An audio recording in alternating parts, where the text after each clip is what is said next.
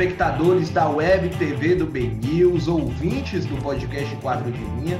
Estamos aqui com o nosso quinto episódio das entrevistas com as chapas candidatas ao Conselho Deliberativo do Esporte Clube Bahia.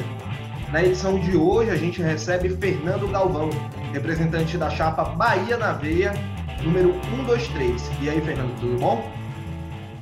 Tudo bem. Agradecer a vocês pela oportunidade de colocar aqui as nossas ideias e o bate-papo aqui para o torcedor do Bahia entender o que é o Bahia na Veia, o que, é, que ele pretende fazer dentro do Conselho. E a gente já começa aqui pedindo a, a sua avaliação né, da gestão executiva do Bahia, qual é seu posicion, o posicionamento da chapa em relação à gestão de Guilherme Belintani nos últimos três anos no Tricolor, e se vocês já definiram se vocês apoiam alguma das duas chapas, a chapa de Belintani, que tenta a reeleição, ou a chapa do oposicionista Lúcio Rios, aí, que busca também ser presidente do Bahia. Tiago, é, o nosso grupo ele é muito democrático. Então, o nosso grupo é composto de pessoas da arquibancada, da geral, de sócio, de torcedor. A gente não tem aquela coisa de quem faz parte do grupo Bahia na Via, ele tem que ser obrigatoriamente sócio. Então, a gente colocou em votação e foi é, eleita né, a, a, o apoio a Guilherme Belitani, a chapa de Guilherme Belitani e Vitor Ferraz. Você me perguntou o que é que a gente acha da atuação de Guilherme nesses três anos do Bahia. A gente é, tem muitos pontos fortes é, na gestão de Guilherme. É, o futebol, infelizmente, esse ano desandou. Não é? Algum, ano passado a gente estava perto de chegar à Libertadores. Infelizmente, eu acho que o time perdeu o foco, perdeu o brilho e perdeu a grande oportunidade de hoje a gente estar disputando a Libertadores. E esse ano, é, com as contratações, muita gente elogiando, muita gente achando que o time ia pegar uma liga boa e ir à frente. Infelizmente, isso não aconteceu ainda.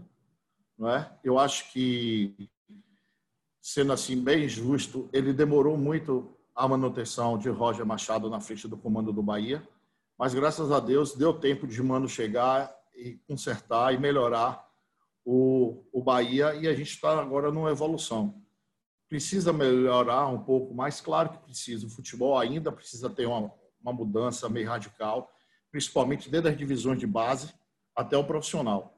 Esse é um ponto que a gente vê que precisa de muita melhoria. E é um ponto que o Bahia na Veia vai apresentar a Guilherme na nossa reunião é, projetos para melhoria tanto da divisão de base como do profissional.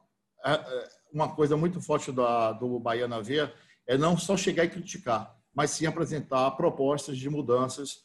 E a gente está levando duas propostas bem interessantes para a divisão de base, para no futuro isso render bons jogadores ao Bahia. Eu imagino que vocês vão. Não sei apresentar... se foi, respondi tudo que você queria. É, respondeu, só tem uma, uma perguntinha a mais, né? que é dentro dessa questão ah. da divisão de base que vocês pretendem apresentar as propostas. Eu imagino que vocês não tenham anunciado ainda, mas elas também ah, teriam parte, levariam em conta o time de transição, sub-23, ou seria algo só realmente para a base, sub-20, sub-17 e as infantis? O nosso, o nosso projeto ele vai desde o, a, o garoto de 12 anos até o sub-23. É um projeto que, infelizmente, eu não, não posso falar nesse momento ainda, porque a gente vai terminando de formatar ele para apresentar. Mas é um projeto muito interessante, porque nós vamos abordar, e o foco principal vai ser alunos das escolas públicas, e a gente fazer com que esses alunos que venham querer jogar no Bahia, e você sabe que o potencial da Bahia, a Bahia tem um potencial de futebol fantástico. Quantos grandes jogadores da Bahia saíram daqui para clubes grandes e, e lá foram até para a seleção, no caso de Dida, que foi jogador do rival, não é? e o Daniel Alves, que veio de Juazeiro para o Bahia, foi para a seleção, capitão. Então, assim, a gente tem essa oportunidade e a gente vai fazer com que esse aluno que tem interesse de jogar no Bahia também ele estude, porque a educação é um ponto primordial, não é? Então, a gente precisa disso. E uma coisa que o Bahia se preocupa muito, e um ponto forte também, que eu não comentei dessa gestão de Belitani, foi a participação do Bahia, não só no futebol, mas no dia a dia. O NAA, o Núcleo de Ações Afirmativas, foi um ponto muito forte. Eu agradeço de fazer parte desse grupo, junto com todos os colegas lá, e passarem ideias assim fantásticas, que muitos dizem que é política partidária, que não existe nada de política partidária, e sim de necessidades do dia a dia da nossa sociedade, e que isso vem é, alimentando e fortalecendo a marca Bahia no mundo inteiro. É? Então, isso é importante. Então, a gestão nossa de futebol vem desde garoto, pensando nessa comunidade, pensando na educação desses meninos, esses meninos crescendo, sendo jogador de futebol e tendo uma educação para que amanhã ele saiba fazer as melhores escolhas na vida dele.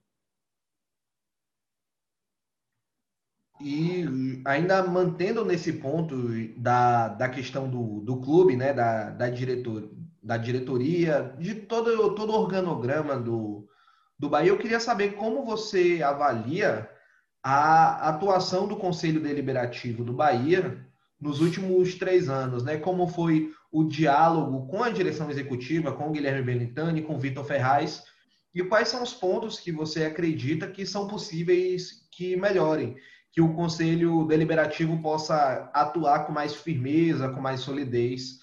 E, enfim, um panorama geral sobre a atuação do Conselho, Deliber... do Conselho Deliberativo e do que vai vir pela frente aí nos próximos três anos. Uma boa pergunta. Esses três anos que eu participei do Conselho Deliberativo, estou concorrendo à reeleição pelo Bahia na Veia, eu aprendi muito. E ontem à noite, no último, espero que foi, tenha sido a última reunião do Conselho, eu agradeci pelo aprendizado que tive nesses três anos de conviver na casa. O Conselho teve falhas, teve algumas coisas que não foram à frente, como o regimento do próprio Conselho, que não, o Conselho, infelizmente, não conseguiu colocar.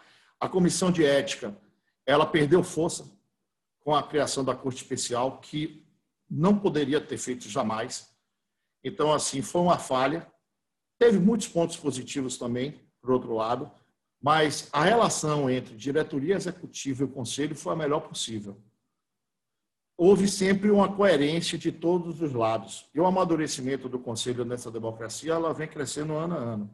E uma, uma, coisa fantástica é que todos pensam, depois de eleitos, o Esporte Clube Bahia. Acaba aquele negócio, eu sou chapa tal, você é chapa tal. Não, todos todos nós somos Esporte Clube Bahia.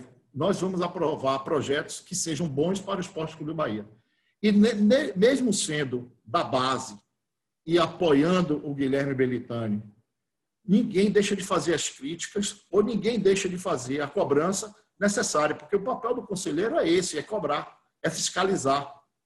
Então a gente não pode ser, mesmo se ser da base, se vê alguma coisa errada, não cobrar. Não. A cobrança tem que ser feita. Inclusive, é, um ponto muito forte que a gente fala nesses últimos três anos foi a cobrança que foi tida no próprio Conselho em relação a alguns aspectos do futebol e alguns aspectos da base. Houve-se cobrança, não foi a ideal, mas teve-se a cobrança e isso é importante. Eu fui da base, no primeiro eu fui eleito por um grupo, saí, fui um dos fundadores do Bahia na Veia, o grupo tem menos de um ano, é uma coisa completamente diferente que a gente fez. É, é uma associação, nós temos CNPJ, eu acho que poucos grupos têm CNPJ, então a gente criou um grupo para muito mais tempo, para durar mais tempo e sempre ser um grupo propositivo ao Bahia. Então, voltando a esse ponto, na, na, quando é, teve a prestação de contas do Bahia, eu mesmo, mesmo sendo é, apoiado Guilherme e Vitor, eu cobrei de Vitor, é, que estava presente na reunião sobre a prestação de conta do Bahia, o gasto que estava tendo na divisão de base, dispensando os jogadores. Porque, se o torcedor não sabe, quando o jogador da base é dispensado, ele sai com despesa por causa das alimentações, transportes, tudo que aconteceu. Então, era, é muito alto. Então, alguma coisa estava tá errado ali na, é, naquele momento na divisão de base e creio na captação de jogadores, porque se o jogador ele passa dois, três anos na divisão de base depois ele é liberado, a captação não foi bem feita. Então, eu fiz a minha crítica, fiz a cobrança, mesmo apoiando ele. Nós somos seres humanos, nós somos suscetíveis a erros. O bom é que a conversa que nós tivemos com o Vitor e com o Guilherme, eles viram os erros deles, eles sabem como consertar nesse novo triênio e vai procurar isso. E o que a gente espera do novo conselho? Dez chapas. Esse vai ser muito plural. Então vai ser uma coisa muito interessante, muitas cabeças, mas pelo que eu conheço de todas as chapas, todos vão chegar lá no, conselho e vão pensar o melhor para o Esporte Clube Bahia. Ainda voltando uma coisa rápida, só um questionamentozinho nessa questão da base, é o fato das uhum. contratações que o Bahia fez. O Bahia contratou muitos jogadores para o sub-20, para as divisões de base. É, também entrariam nesse, nessa cobrança aí? Sim. Porque o que, é que acontece? Quando você faz uma captação errada no sub-14, ele não vai chegar ao sub-17, chegar antes do sub-20, ele já vai ser. É, não vai chegar ao sub-20. Então o Bahia vai dispensar.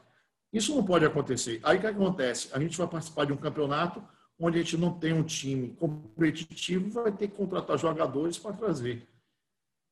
Não é uma política completamente errada, porque você contratando jogadores jovens, ele, é, o, o, custo é menor e ele pode dar um, um resultado no futuro melhor ao clube. Mas o melhor é a formação dentro de casa. Eu acho que formar jogadores, principalmente para o Esporte Clube Bahia, com todas as dívidas passadas que nós temos a pagar, seria o melhor geraria um custo muito menor do que contratar um jogador vindo de outro clube que a gente aí não conhece totalmente, né? Sem contar também o aspecto cultural, né? Tem a questão do isso de você ter a possibilidade de ser um jogador da base, de você jogar no time que você torce. E é algo que ultimamente dá para perceber muito aqui na, na Bahia, né? Que, é, por exemplo, eu não sou tão velho assim, mas na minha época a gente ainda fazia te, queria fazer teste na base, né? Ficava tentando. Eu, eu, eu tenho 57 anos, meu sonho era ser goleiro do Bahia.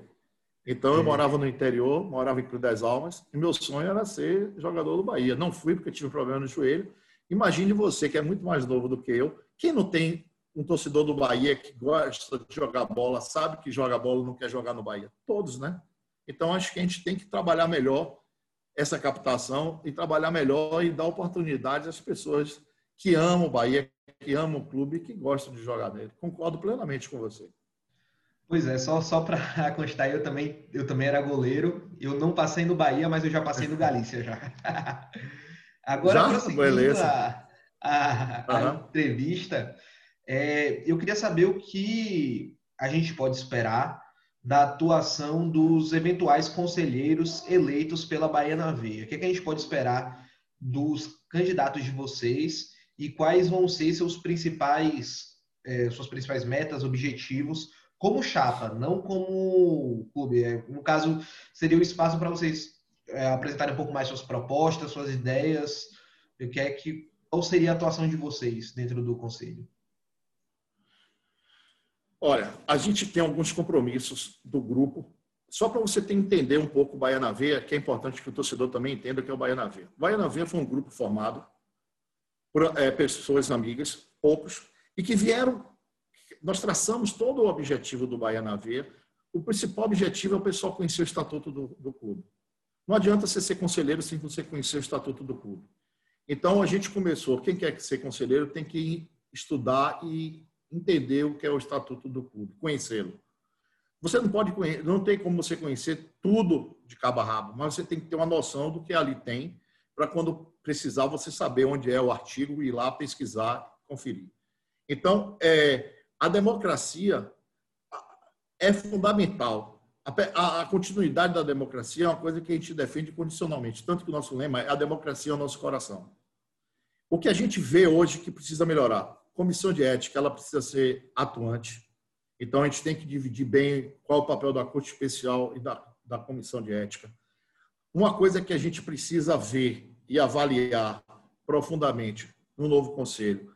Se eu sou conselheiro hoje, eu vou para o meu segundo mandato, termino meu mandato, aí eu quero ir para é, o conselho fiscal. Eu vou ficar terminando indo, saindo do conselho fiscal no futuro e voltando para é, para o Conselho Deliberativo. Não. Se eu tiver interesse de ir para o Conselho Fiscal, eu preciso sair antes do Conselho Deliberativo para que esse, essa, esse cargo que possivelmente alguém queira ocupar não seja político, não seja votado por, pelos amigos, e sim pelo currículo que é exigido para o Conselho Fiscal. É um ponto que a gente pensa. Se alguém também quiser ser candidato, um conselheiro, um candidato à diretoria do clube, ele tem que se afastar antes também.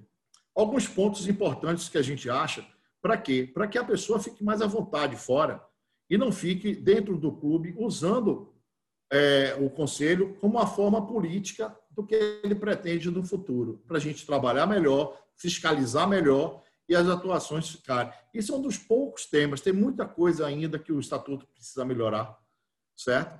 Que a gente vai trabalhar sobre isso. E a parte fundamental, a fiscalização de tudo que faz a diretoria executiva. Um ponto também que a gente vê muito importante é o seguinte: hoje, o Conselho Deliberativo é muito cobrado pelos torcedores sobre resultados de futebol. Nós não temos ingerência nenhuma. Mas todo mundo diz: você é conselheiro, você tem que ah, não, você é errado também. Nós não contratamos jogadores, quem contrata é a diretoria executiva. Os papéis são diferentes. Tem que existir respeito é, né, entre os, os, os, setores.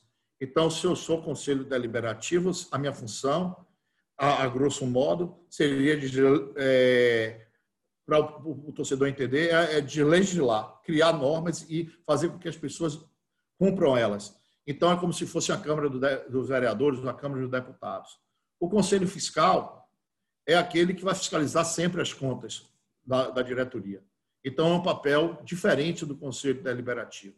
E a DE, que tem o papel dela de administrar o clube, de contratar jogadores, tudo isso. Então, isso precisa ser respeitado entre, entre todos os, os três setores, não é isso? Mas a gente precisa também que o Conselho faça com que alguma coisa que tiver divergindo disso que a gente tenha poder de chamar também. Hoje a gente só pode chamar ou o diretor é, do Bahia ou chamar o presidente ou vice-presidente. Mas um gerente que esteja é, não naquele papel ali, naquele momento, não fazendo uma coisa boa, a gente não pode chamar para fazer perguntas e ele responder para a gente. Então, a gente quer ver o que, é que a gente pode dar mais é, de poder ao Conselho Deliberativo, não fazendo com que nada das funções das diretorias executivas sejam desfeitas. Mas para um poder de fiscalização maior com o Conselho Deliberativo. Perfeito. E, por fim, né, eu queria saber um dos pontos que acabou tendo mais relevância aí nos últimos tempos em relação ao Bahia é a questão das, das ações afirmativas do clube, né, da representatividade. Vocês pretendem continuar defendendo essas ações e ampliá-las no próximo treino? Totalmente. Só para você entender, e é uma coisa que a gente precisa até é, comentar também sobre o Bahia na Veia, nós criamos o Bahia na Veia parecendo a estrutura do Bahia, do Esporte Clube Bahia. Então, no Conselho Deliberativo do Bahia existem comissões. No nosso Bahia na Veia existem departamentos. Então, a gente tem departamento jurídico, que no conselho é a comissão jurídica. Para quê? Para que a gente prepare as pessoas que, quando cheguem no conselho, elas já tenham noção do que elas vão fazer no conselho. E entre o departamento nosso do Bahia na Veia está o NA.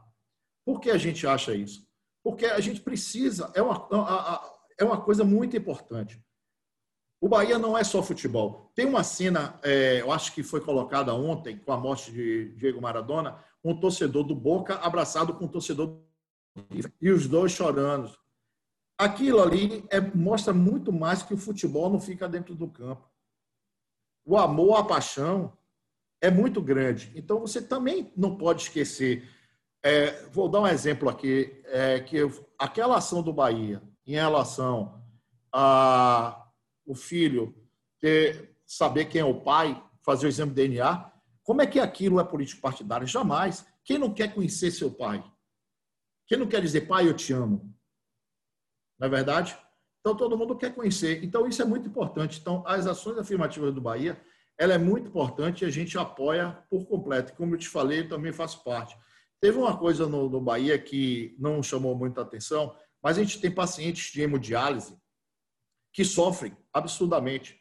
E o Bahia, no dia D, que é o dia da hemodiálise que foi feita no Brasil inteiro, o Bahia levou Zé Carlos dentro de uma clínica de hemodiálise para ouvir os torcedores do Bahia que fazem hemodiálise. E aí a clínica avisou antes que o Bahia ia lá. Rapaz, você precisa ver a festa que foi, todo mundo com a camisa do Bahia. É, uma, é aquelas pessoas que sofrem absurdamente por causa da hemodiálise. Já pensou se ficar quatro horas na cadeira ali, fazendo a filtração do sangue, numa máquina, eles ficam tristes. Foi uma alegria imensa. Zé Carlos chegou, foi, foi dado camisas. Então foi uma festa fantástica. Foi feita uma filmagem sobre isso, a realidade da hemodiálise, coisa que muita gente, pouca gente falou, mas o Bahia fez isso. E aí esse filme rodou o Brasil todo. Aí o presidente da Sociedade Brasileira de Nefrologia ligou parabenizando a atitude do Bahia. O presidente, o dono de uma clínica de hemodiálise de Belém, disse: no próximo ano eu vou fazer chamar o, o Paysandu e o Remo para fazer isso. O presidente da Sociedade Brasileira das Clínicas de Hemodiálise disse assim: o Bahia é foda, me desculpe o termo, mas foi o que o cara falou. Porque eu nunca vi nada igual ao Bahia, só o Bahia para fazer isso. E você via as pessoas, os torcedores do Bahia fazendo hemodiálise, chorando de emoção de ver um ídolo como Zé Carlos e o Bahia lembrando deles no dia deles. Então, isso são as afirmações, a, a, o núcleo de ações afirmativas do Bahia. Eu não preciso dizer mais do que isso aí. Isso mostra o que é o amor do clube ao torcedor, que ele está sendo que ele era esquecido e que hoje o clube não, não, não esquece, lembra dele sempre. Pois é, perfeito, meu velho. Então é isso, Fernando. A gente vai finalizando por aqui. Se tiver alguma consideração final, algum recado aí, o espaço é todo seu. Eu gostaria de agradecer mais uma, mais uma vez a oportunidade a vocês. Falar que o nosso grupo Bahia na V é um grupo novo, não tem nenhum ano, mas o nosso objetivo é levar propostas ao Bahia. Nós temos, é, o nosso ponto é a fortalecimento cada vez mais da democracia. O nosso grupo ele não tem dono, todos são donos, todo torcedor, tudo. Nós temos obrigações e deveres também para que o conselheiro, então o conselheiro ele tem que prestar conta ao grupo, então quem faz parte do grupo vai ficar sempre sabendo o que é que cada conselheiro está fazendo ali dentro. Então eles vão ter, eles podem cobrar da gente, a gente vai passar para eles os relatórios do que nós estamos fazendo, do que nós estamos negociando. Essa é uma coisa importante do grupo Baiana Veia. Então, além da gente defender condicionalmente a nossa democracia, né? A gente quer também implantar o compliance no Bahia, que é um ponto importantíssimo hoje, né? Então, a gente tem assim muitas ideias interessantes para o Bahia e a gente está cada vez mais buscando o apoio de vocês. E aí a gente pede, no dia 12, não esqueça, uma estrela, duas estrelas e busca da terceira. Um, dois, três, Bahia na veia na cabeça. É isso aí. Muito obrigado, Fernando. Pessoal que assistiu até aqui, muito obrigado também pela paciência. Acompanhe a gente aqui no YouTube do BNews, só se inscrever aqui. Não esquece de dar like também aqui no vídeo. Estamos também no Spotify. E, como sempre, né, acesse www.bnews.com.br e no Twitter e no Instagram, arroba 4 de linha. É isso aí, até mais. Um abraço. Outro abraço, Tiagão.